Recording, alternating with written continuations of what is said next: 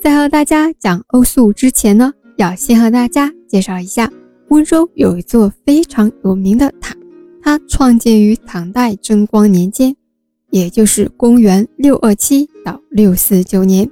这一座塔就是百象塔，原名白塔，位于温州市瓯海区南白象街道。塔的第一次大修是在北宋咸平年间。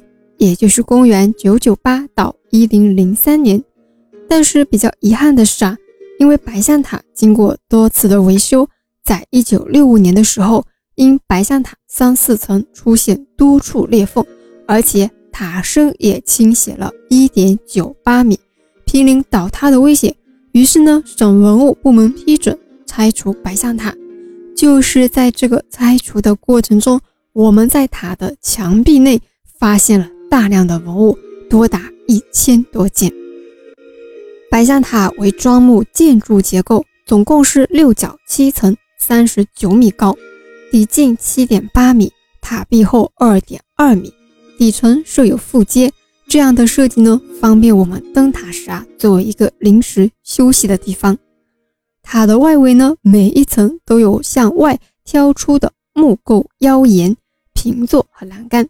每面引出千柱和倚柱，组成三间室。民间闭门或设佛龛，内供佛像。由下而上，每层高度依次递减，直径依次收敛，外形挺拔优美。底层一面开辟了一个门，里面内置了木梯，逐渐转至七层。白象塔远远的观望过去啊，一层就有一个井，非常令人心静怡然。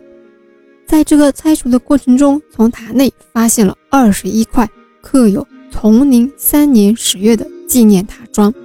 崇宁三年，也就是公元一一零三年，这些刻字就表明了从一一零三年即开始烧制塔桩。我们还从白象塔的墙壁内出土了非常丰富又珍贵的文物，有佛像，有菩萨，有罗汉和天王，也就是说。里面有道教的文物，也有佛教的文物，也有恭敬的供养人与虔诚的僧侣，还有各种珍贵的汉文佛经、绘画、石刻、漆器、瓷器、铜器、钱币、木雕、砖雕等，还出土了舍利子。不过比较遗憾的是呢，白象塔的地宫已经被盗掘了，不然肯定会有更加丰富的发现。前面我们讲的迄今存世最早的活字印刷品《佛说光无量寿佛经》就是出自白象塔的文物。如今啊，我们看到的白象塔呢，是在一九九九年十一月重建的。